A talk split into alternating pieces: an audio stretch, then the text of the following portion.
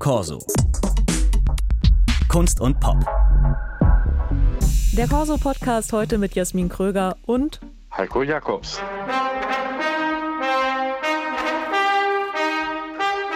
Blutige Kämpfe, Intrigen, geheime Liebschaften, dazu ein paar Drachen und andere Fabelwesen. Nein, jetzt geht's nicht um Games of Thrones, sondern um Richard Wagners Der Ring des Nibelungen, eine der opulentesten Opern aller Zeiten. Perfekter Stoff für einen Comic, dachte sich vor 20 Jahren der amerikanische Comiczeichner P. Craig Russell und hat die Oper auf Papier gebracht, als Graphic Opera sozusagen. Jetzt liegt sie erstmalig auch auf Deutsch vor. Comic und Oper. Wie das zusammenpasst, darüber spreche ich jetzt mit Heiko Jakobs. Er sammelt seit über zwei Jahrzehnten Wagner-Comics und betreibt den Instagram-Kanal Graphic Opera. Herr Jakobs, vielen dürfte dieses Genre-Hybrid heute das erste Mal unterkommen. Wie sind Sie dazu gekommen, Wagner-Comics zu sammeln? Das war zunächst ein Zufall. In einem Antiquariat in Bayreuth fiel mir ein fantastischer Comic aus Frankreich äh, in die Hände, der auch den Ring des Nibelungen vollständig bearbeitet, den vollständigen Text äh, umsetzt äh, von einem afrikanischstämmigen äh, Autoren, der äh, als Regisseur arbeitet, äh, Numa Sadul und seinem Zeichner France Renoncé.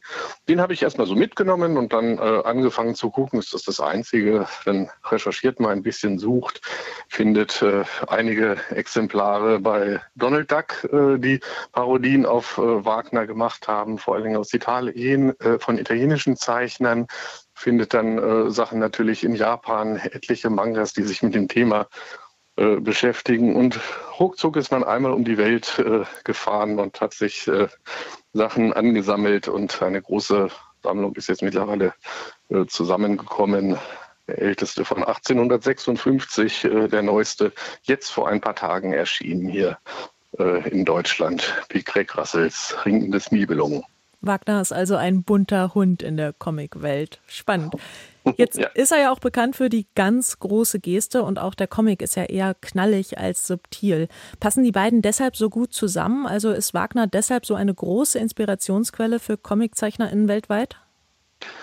Ähm, ich glaube schon. Erstmal gibt es ja im Comic äh, seit jeher dieses Genre ähm, mit äh, Heroic Fantasy, äh, wo es eben gerne um Drachen, Riesen, Götter und dergleichen gibt. Und wer sich da ein paar Jahre mit beschäftigt als Zeichner, wird dann früher oder später natürlich auch mal den Ring streifen und die Götter, die dort kommen. Ähm, da ist zum Beispiel so eine Verbindungslinie, die dort existiert. Und ich glaube, das ist auch wahrscheinlich der Hauptgrund, dass es einfach so Comic äh, geeignete äh, Geschichten sind, äh, dass viel mehr Comics vermutlich über Richard Wagner gibt, als jetzt über Verdi, Opern, Mozart, Opern, Beethoven und dergleichen, wo es auch alles natürlich Themen für Graphic Operas und Graphic Novels sind, aber bei weitem nicht in dem Umfang und in der Breite, wie das bei Wagner der Fall ist. Ja, der Band, der erinnert jetzt auch optisch an den klassischen Superhelden-Comic im Marvel-Look. Alles sehr bunt, alle Figuren normschön und sehr muskulös. Mhm. Sie kennen ja jetzt einige Adaptionen. Würden Sie sagen, Russell ist die Übersetzung des Werks auf Papier gelungen?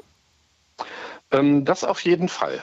Ähm, ich, aus verschiedenen Gründen. Ich würde sagen, es handelt sich hier tatsächlich um die vielleicht bedeutendste äh, Umarbeitung in einen Comic. Ähm, denn Russell arbeitet äußerst präzise. Er hat über 20, über 25 Jahre an dem Comic gearbeitet, also ähnlich lange wie äh, Richard Wagner selber an der Komposition und arbeitet eben nicht nur die Geschichte ab, die man ja so anhand des Textbuches in am besten noch in gekürzter Form recht einfach und gerade erzählen kann, sondern setzt sich eben auch äußerst intensiv und präzise mit der Musik auseinander.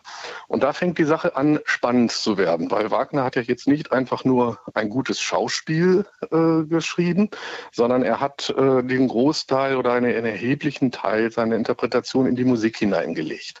Und das lässt sich in den Zeichnungen in einer fantastischen Präzision wiederfinden. Das macht den so besonders. Haben Sie da mal ein Beispiel? Weil da finde ich, wird es auch richtig spannend. Wagner arbeitet ja häufig mit diesen musikalischen Leitmotiven, die auch einen Aufschluss darüber geben, wie das Ganze weitergeht.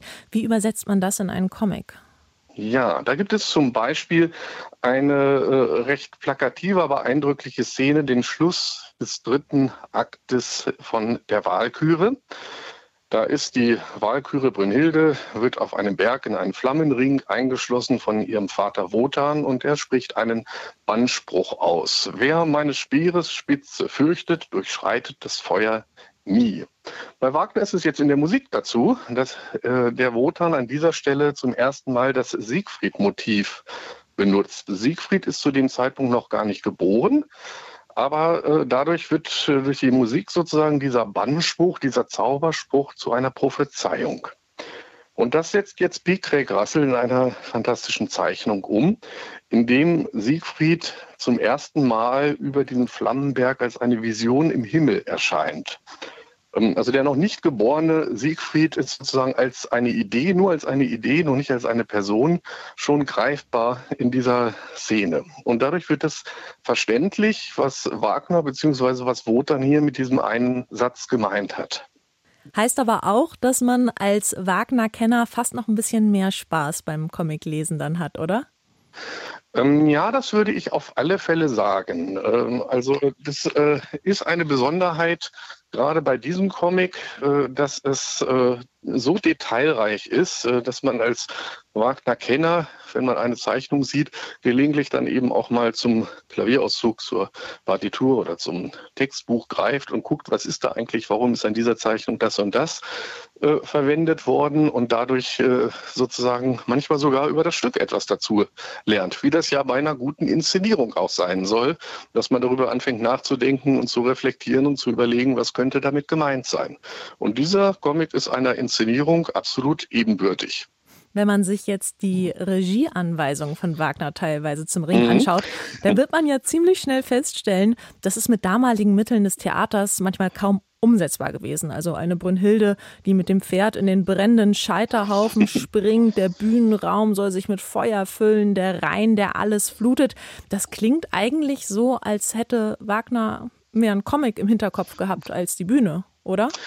Ja, oder wie Wieland Wagner es äh, mal gesagt hatte, äh, er würde in Hollywood arbeiten, äh, wenn er heute leben würde. Ähm, mit den Mitteln des Films äh, hat man ja auch äh, erheblich erweiterte äh, Möglichkeiten. Und die nutzt die Craig Russell hier natürlich auch. Also die Gesetze äh, der Physik, der Schwerkraft, auch die Anforderungen einer Guckkastenbühne mit Beleuchtung. Äh, ein Sänger, der einen Siegfried singen muss, kann eben keine 17 Jahre alt sein, sondern muss eine große Erfahrung haben, um sich seine Stimme einteilen zu können, was sich dann häufig auch im Bauchumfang ausdrückt äh, und so. Und alle diese Schwierigkeiten in der Realität der Szenerie, die existieren hier natürlich nicht und das nutzt er auch weitlich aus. Das kann man so sagen. Ja, wir bleiben mal bei den Schwierigkeiten. Bis heute umstritten ist ja die Frage, ob Wagners Antisemitismus auch seine Musik prägte. Äh, wie geht der Comic damit um? Ähm, das äh, ist in diesem Comic kein großes Thema. Ich glaube, es ist kein Thema. Es ist in Amerika insgesamt, äh, wenn man die dortige Rezeption von Richard Wagner sieht, ein viel geringeres Thema, als das jetzt beispielsweise in Deutschland ist.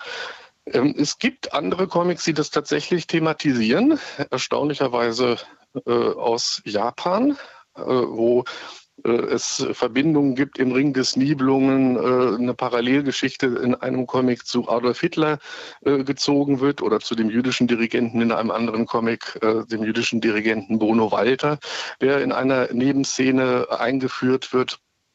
Also dort wird äh, damit sozusagen aktiv gearbeitet. Dieser hier ist eigentlich so, dass er sich der Geschichte stellt, schon kann man sagen, wie 1876. Also wenn man es als, äh, als Inszenierung auffasst, dann könnte man sagen, es ist eine annähernd werkgetreue Inszenierung, die sich sehr eng an die Regieanweisungen und an die Ideen hält. Und Antisemitismus bei Wagner ist ein großes Thema gewesen. In den Werken ein relativ geringes Thema, aber sicherlich kann man in Figuren wie Mime und Alberich auch äh, zu Recht äh, antisemitische Figuren wiedererkennen. Spielt aber hier im Comic keine Rolle und es sind auch keine dezidierte Judenfiguren, die Wagner dort erschaffen hat. Okay. Das ist eine Frage der Interpretation, wenn man so will. Ja. Wie sieht es denn aus mit den eingefleischten Wagner-Fans? Wenn man diese Graphic Novel jetzt bei den Festspielen von Bayreuth aufschlagen würde, wie würde so ein Comic da angenommen werden? Ähm, naja, ich glaube, die Wagner-Fans haben sich äh, enorm äh, verändert in den letzten Jahrzehnten. Ähm, ich erinnere mich, dass ich da vor 20 Jahren mit einem alten Wagner Rianer alter äh, Sorte gesprochen habe. Und als ich ihm davon berichtete, dass es hier also Karikaturbände und Comicbände äh, gibt, äh, fragte er, äh, ja, bestünde denn da nicht die Gefahr, dass das Werk des Meisters verhohnepiepelt wird? Eine herrliche äh, Formulierung, aber ich habe ihm damals auch schon geantwortet, na, ich hoffe doch, dass das passiert. Denn äh, wenn das Werk verhohnepiepelt wird und danach noch äh, groß und interessant weiterlebt und wieder weiterverarbeitet und auch wieder weiter karikiert wird, dann muss ja offensichtlich eine Substanz da sein. Ähm, die heutigen Wagnerianer äh, sind eigentlich Veränderungen sehr aufgeschlossen, äh, im weitesten. Äh, es gibt natürlich, wenn Regietheater etwas ganz Modernes passiert, immer auch eine starke Minderheit, die sich aufregt. Aber ich denke mal, wer interessiert ist und neugierig ist, ist natürlich auch interessiert daran, wie das in der Kultur, in der Kunstgeschichte und auch in der Comicgeschichte rezipiert wird. Ja, und möglicherweise schafft die Comic-Adaption ja auch einen Zugang. Also ich finde zum Beispiel die Comiczeichnerin Liv Strömquist ist immer ein schönes Beispiel. Die schafft es ja wirklich in ihren Werken komplexe Philosophinnen und Theorien ganz simpel und eindrücklich darzustellen. Also könnte Russells Comic vielleicht auch so eine Art Einstiegsdroge für junge Leute in Wagners Opernwelt sein?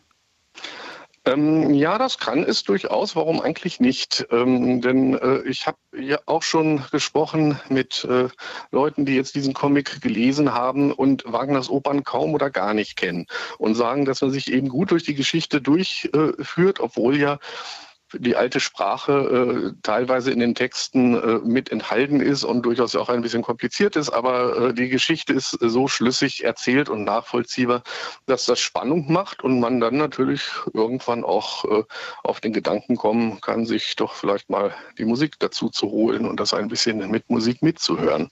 Und dann wird man den sicherlich ein zweites Mal und mit ganz anderen Augen sehen können, den Comic. Abschließend eine Frage noch. Für den Ring muss man rund vier Abende und etwa 16 Stunden einplanen. Lässt uns Russell ähnlich lang leiden? Ähm, ob man es leiden lässt, ist ja jedem überlassen. Und äh, es ist sicherlich leichter, ein Buch an die Seite zu legen, ähm, als ein, eine äh, Oper während des Aktes zu verlassen. Ähm, ja, im Prinzip ja. Das äh, Werk enthält annähernd das komplette Libretto, also in der amerikanischen Ausgabe natürlich eine Übersetzung äh, ins äh, Amerikanische und dann jetzt hier in der deutschen Ausgabe eine Rückübersetzung, die nicht absolut wortgetreu ist, was es für den Comicleser durchaus etwas einfacher macht. Aber dadurch, dass es ungefähr die gleiche Länge hat, kann man, wenn man sich mit der Musik hinsetzt, exakt 16 Stunden damit zubringen. Also zum Zeitsparen dient das Ganze nicht. Herr Jakobs, vielen Dank fürs Gespräch. Ja, vielen Dank. Corso. Kunst und Pop.